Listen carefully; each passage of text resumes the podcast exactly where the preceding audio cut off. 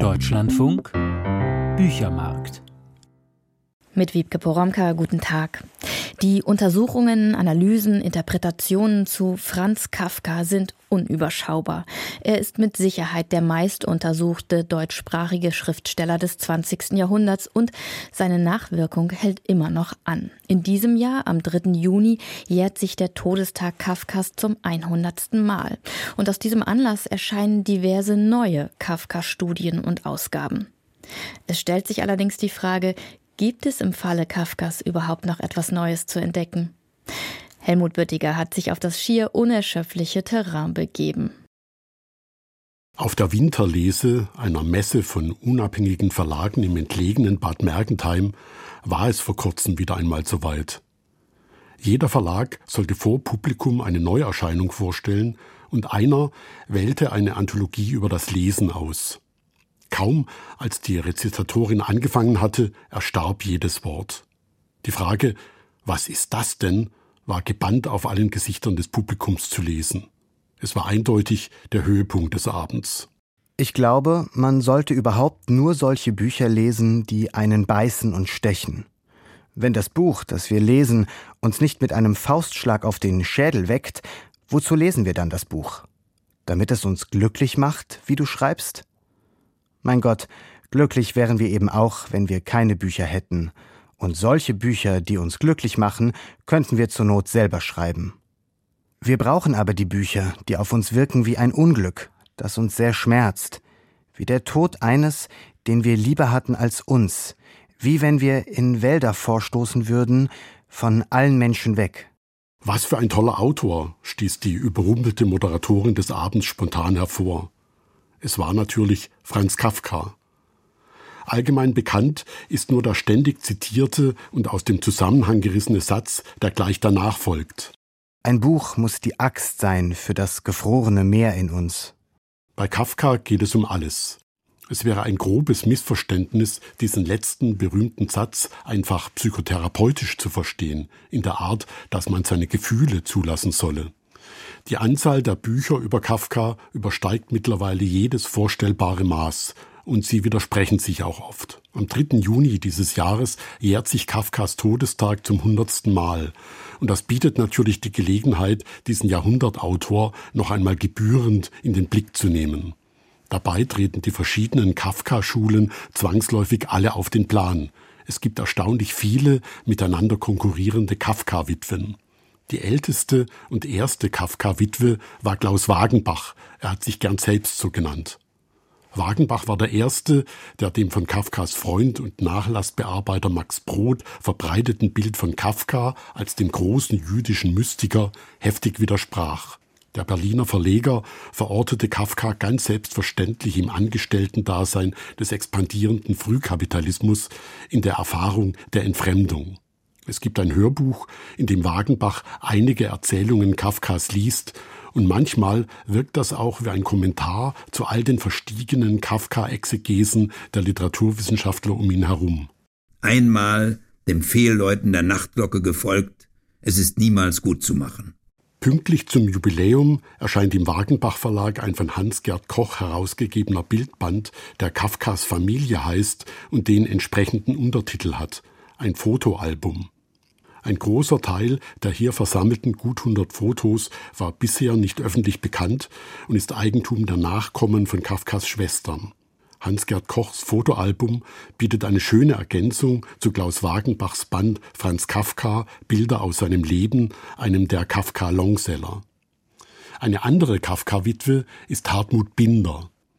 Auf Kafkas Spuren, sein soeben erschienenes Buch, ist die voluminöseste und dickleibigste aller Kafka-Veröffentlichungen überhaupt. Aber es ist beileibe kein Haupt- und Schlüsselwerk, das Kafka in einem groß angelegten Gesamtbild zu fassen versucht, sondern eine Sammlung von mehr als 50 zwischen 1967 und 2020 verstreut publizierten Einzelstudien. Sie widmen sich auch scheinbar nebensächlichsten Themen und es gibt mitunter verblüffende Entdeckungen. Einer der Texte beschäftigt sich mit der jüdischen Wochenschrift Selbstwehr, die Kafka regelmäßig las. Nur dadurch ist der Satz aus einem Brief Kafkas an seine Schwester Ottla und deren Mann Josef David zu verstehen. Peppo, bitte ärger dich nicht wegen der großen Arbeit. Dafür hat doch wieder Hakoa gegen Slavia verloren. Geduldig erklärt Hartmut Binder die Bezüge. Am 25. November 1923 spielte Hakoa Wien, der größte jüdische Fußballclub der Welt, gegen die Fußballmannschaft von Slavia Prag und verlor unglücklich mit 4 zu 2. Das Spiel wurde in der Selbstwehr ausführlich angekündigt und besprochen. Und aus dieser Quelle wird Kafka auch davon erfahren haben. Das hat es ihm ermöglicht, überhaupt auf die Interessen seines Briefpartners einzugehen, der als Nichtjude natürlich Slavia-Anhänger war und ihn so über die zu erwartende große Arbeit zu trösten. In einem anderen Brief aus Berlin weist er den Schwager darauf hin, dass in der Selbstwehr schon wieder gegen die Ausübung des Fußballsports geschrieben worden sei.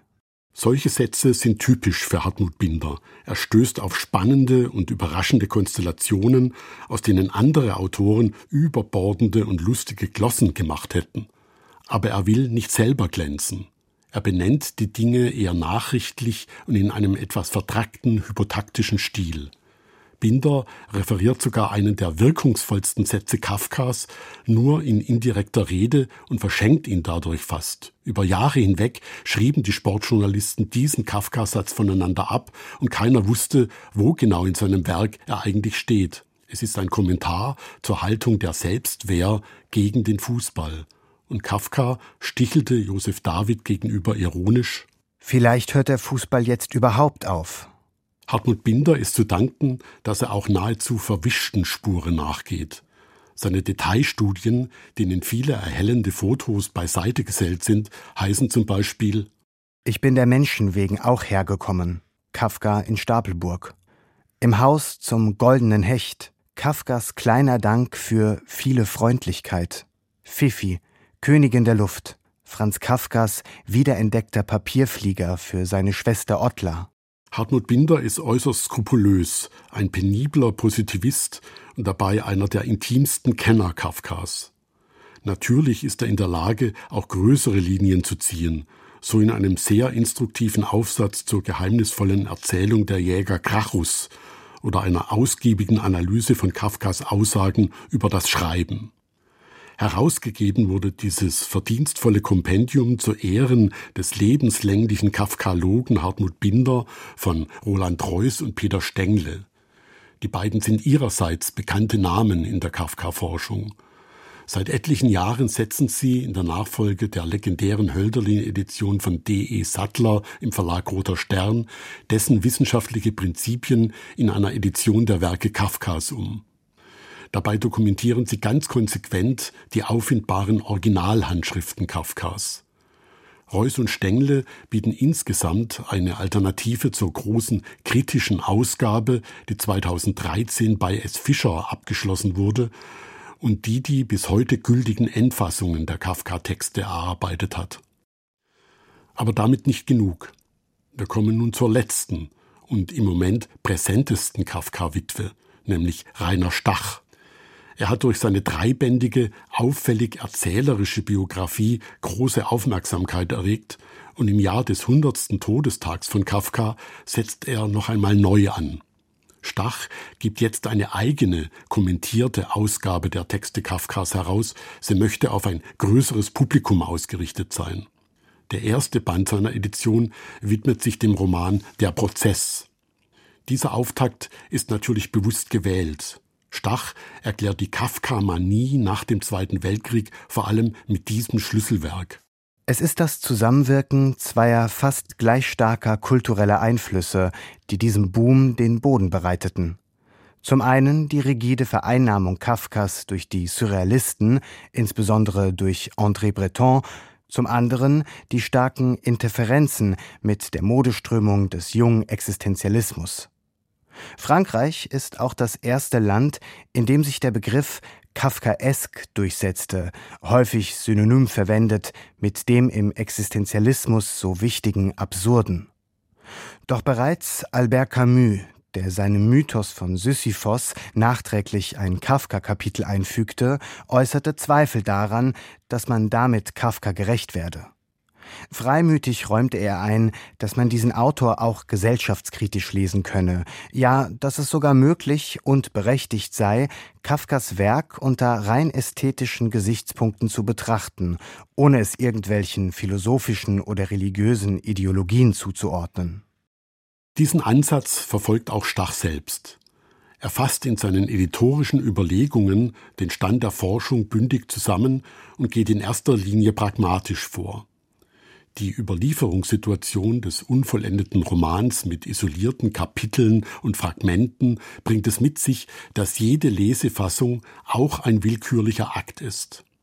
Für die offizielle kritische Gesamtausgabe bei S. Fischer hat Malcolm Paisley aus dem vorhandenen Material zum ersten Mal eine schlüssige inhaltliche Anordnung vorgelegt und einige Fragmente in einen separaten Anhang dazugestellt.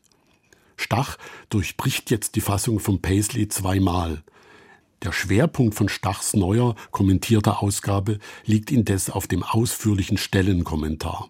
Der Herausgeber verweist also in erster Linie auf andere Passagen des Romans, um innere Zusammenhänge aufzuzeigen. Aber er geht oft auch darüber hinaus und nimmt den Leser quasi an die Hand. Nur ein Beispiel. Die Rachefantasie des Gerichtsdieners ist ein Echo auf die ebenso folgenlosen Rachefantasien Kars, die lediglich der momentanen psychischen Entlastung dienen. Manchmal taucht in solchen Formulierungen die Gefahr auf, die Erfahrungen des Lesers von vornherein in eine bestimmte Richtung zu lenken. Grundsätzlich bietet Stach aber eine solide didaktische Unterstützung. Maßgebend ist für ihn ein Glossar, das die wesentlichen Stichworte liefert und auf das sich die Stellenkommentare immer wieder beziehen. Es besteht nur aus wenigen Begriffen. Sie lauten einsinniges Erzählen, eine Wortfindung, die er vom alten Hölderlin-Forscher Friedrich Beisner übernimmt und die darauf hinweist, dass alles nur aus der Perspektive der Hauptfigur K gesehen wird, sowie Erzählersignal, Spiegelfunktion des Gerichts und Traummotiv. Das heißt, Stach bleibt nah am Text und vermeidet theoretische Höhenflüge. Er distanziert sich damit von ausschließlich psychoanalytischen, gesellschaftspolitischen und religiös-mythischen Auslegungen und bleibt immer bei seiner Ausgangsthese. Es sind offenkundig nicht die mehr oder minder verwirklichten Ideen, auch nicht die subtilen erzählerischen Kunstgriffe dieses Autors, es ist die Wirkungsmacht seiner Bilder, die immer neue Generationen von Lesern in ihren Bann ziehen. Bestimmt keine ausgesprochene Kafka-Witwe ist Rüdiger Safranski. Aber angesichts des anstehenden Jubiläums wollte dieser Autor offenkundig nicht hintanstehen. Safranski hat sich einen Namen als Biograf deutscher Geistesgrößen gemacht, die den klassischen Bildungskanon prägen, angefangen bei Goethe und Schiller. Zum jüngsten Hölderlin-Jahr 2020 hat er dann auch eine Hölderlin-Biografie beigesteuert. Kafka indes scheint sich seines üblichen biografischen Zugriffs ein bisschen entzogen zu haben. Längst sind ja sämtliche Details dieses kurzen Lebens beleuchtet. Im Grunde ist jeder Tag chronologisch erfasst. Und Rainer Stach hat erst in den letzten Jahren mit seinem Monumentalwerk den Scheinwerfer noch einmal neu justiert.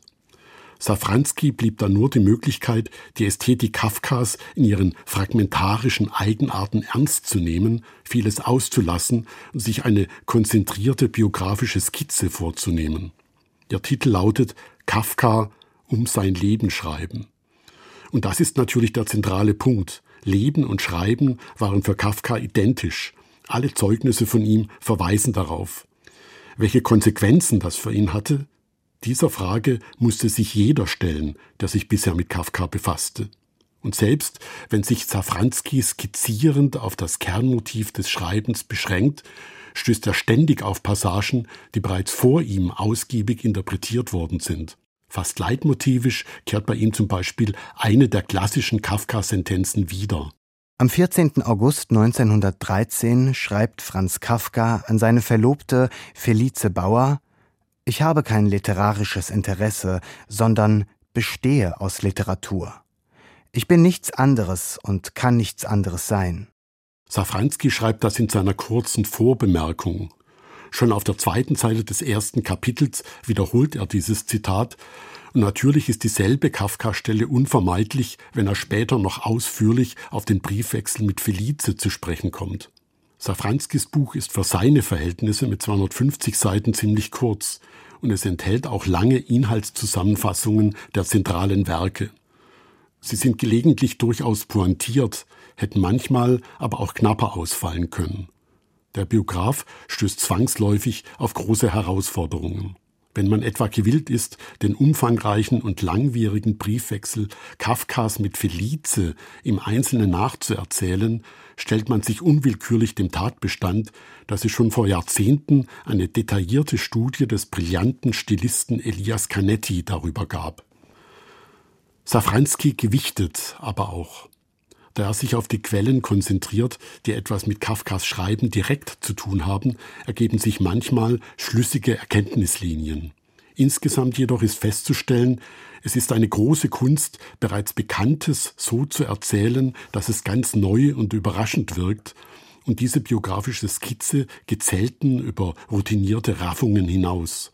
So kommt Safranski auf die Geschichte mit dem Ladenmädchen gegenüber, das Kafka kurz vor seiner ersten juristischen Staatsprüfung mit in ein Stundenhotel nahm, gleich mehrfach zu sprechen. Aber Klaus Wagenbach zum Beispiel hatte sogar in seinem knappen Reiseführer Kafkas Prag schon prominent vorkommen lassen. Manchmal wird es bei Safranskis Einordnungen auch problematisch, so bei seiner Einschätzung von Kafkas Freund Max Brod. Walter Benjamins Bemerkung, es handle sich hier um eine Freundschaft, die nicht zu den kleinsten Rätseln in Kafkas Leben gehören dürfte, ist in Bezug auf Brot, der damit zu einem Unbedarften herabgestuft wird, von nicht geringer Bosheit. Dass Max Brod, der sich später zu einem sehr religiösen Menschen entwickelte, das Werk seines Freundes religiös interpretierte, ist offensichtlich. Er hat aber als Herausgeber nie in diesem Sinne verfälschend ins Werk eingegriffen. Ein Werk, das in großen Teilen überhaupt nur durch ihn vor der Vernichtung bewahrt wurde, wobei er allerdings im Widerspruch zur testamentarischen Verfügung des Freundes handelte. Das ist sehr summarisch und sehr gut gemeint, aber doch zu wenig differenziert. Brods Kafka-Bild hat jahrzehntelang die Rezeption in ideologisch schwierige Bahnen gelenkt und genau das hatte auch Walter Benjamin mit seiner Bemerkung im Blick. Zu Safranskis Verdiensten gehört allerdings, dass er manchmal auch weniger Bekanntes hervorhebt. Mit zum Besten seines Buches gehören auf jeden Fall die Briefstellen von Milena Czesenska, einer der geliebten Kafkas, an Max Brod. Sie belegen, dass sie Kafka wirklich sehr gut kannte also auch sein verwickeltes, rätselhaftes und weit über seinen Tod hinaus wirkendes Innenleben.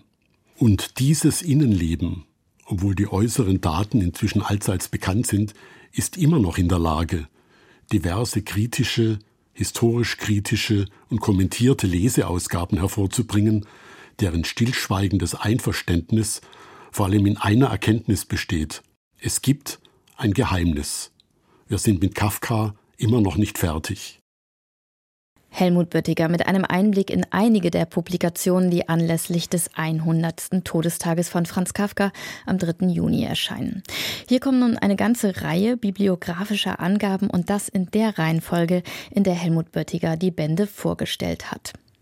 Hartmut Binder auf Kafkas Spuren. Herausgegeben ist dieser gut 1000 Seiten umfassende Band von Roland Reuss und Peter Stengle und erschienen ist er im Waldstein Verlag. 89 Euro der Preis.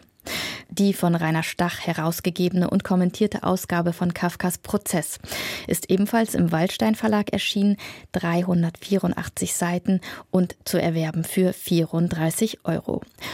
Und schließlich ging es um Rüdiger Safranskis Band Kafka um sein Leben schreiben. Hansa Verlag 256 Seiten 26 Euro. Knapp verwiesen hat Helmut Böttiger auch auf den von Hans-Gerd Koch zusammengestellten und mit einer Einleitung versehenen Band Kafkas Familie, ein Fotoalbum. Der ist im Wagenbach Verlag erschienen. 208 Seiten umfasst er, 100 Fotografien enthält er und er kostet 38 Euro. Und über dieses Buch spreche ich morgen morgen im Büchermarkt ausführlich mit meinem Kollegen Stefan Koldehoff. Das war der Büchermarkt für heute. Fürs Zu- und Weiterhören bedankt sich Wiebke Poromka.